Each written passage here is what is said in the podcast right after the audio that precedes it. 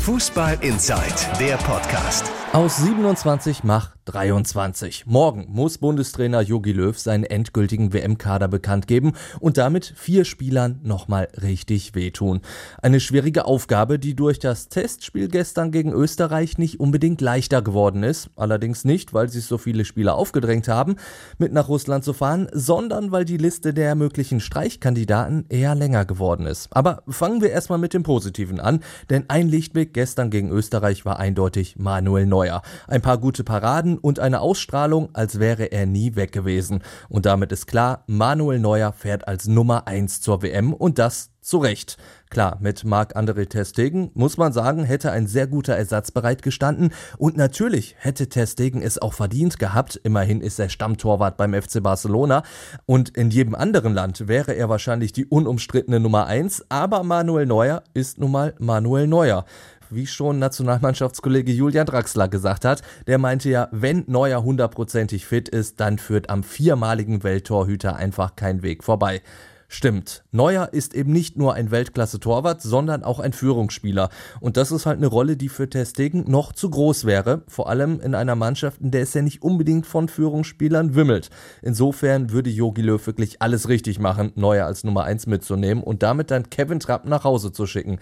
Das ist natürlich bitter für Trapp, aber eigentlich auch ein gewohntes Gefühl für ihn. Schließlich ist er noch nicht einmal im Verein erste Wahl. Die Frage, die sich jetzt dann natürlich stellt, ist, welche Feldspieler fliegen noch raus? Und da ganz oben auf meiner Liste Jonathan Tah. Der Verteidiger von Bayer Leverkusen, der bringt zwar alles mit, was ein guter Abwehrspieler braucht. Er ist kräftig, er ist schnell, er ist gut in den Zweikämpfen, aber noch kriegt er es nicht regelmäßig auf den Platz. Und da haben ihm dann Süle oder sogar Rüdiger etwas voraus. Und von Hummels und Boateng müssen wir ja da gar nicht reden. Auch Ginter wäre natürlich ein Streichkandidat, aber der kann halt in der Abwehr vieles spielen, weil er zum Beispiel auch als Außenverteidiger natürlich eingesetzt werden kann. Und da sehe ich dann ganz klar den Vorteil für Ginter.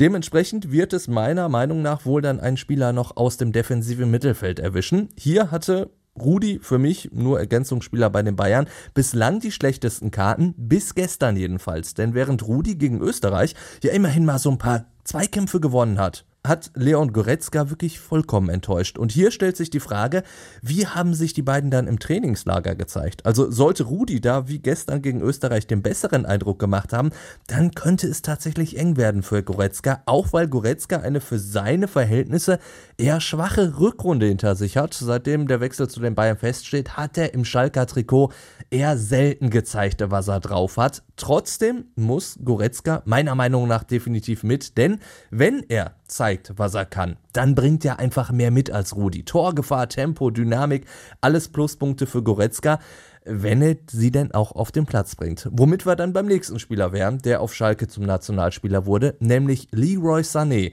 Also geht es nach den Leistungen in der Nationalmannschaft, dann dürfte Sané nicht mit nach Russland, ganz klar. Ein, zwei gute Dribblings wie gestern gegen Österreich, die reichen einfach nicht.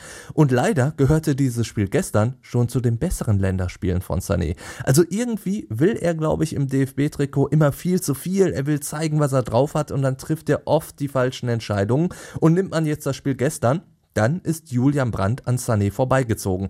Der war geradliniger, der war torgefährlicher, der war einfach besser. Aber andererseits hat Sané natürlich die Qualität, Spiele alleine zu entscheiden. Das hat er auf Schalke und bei Man City einfach schon bewiesen.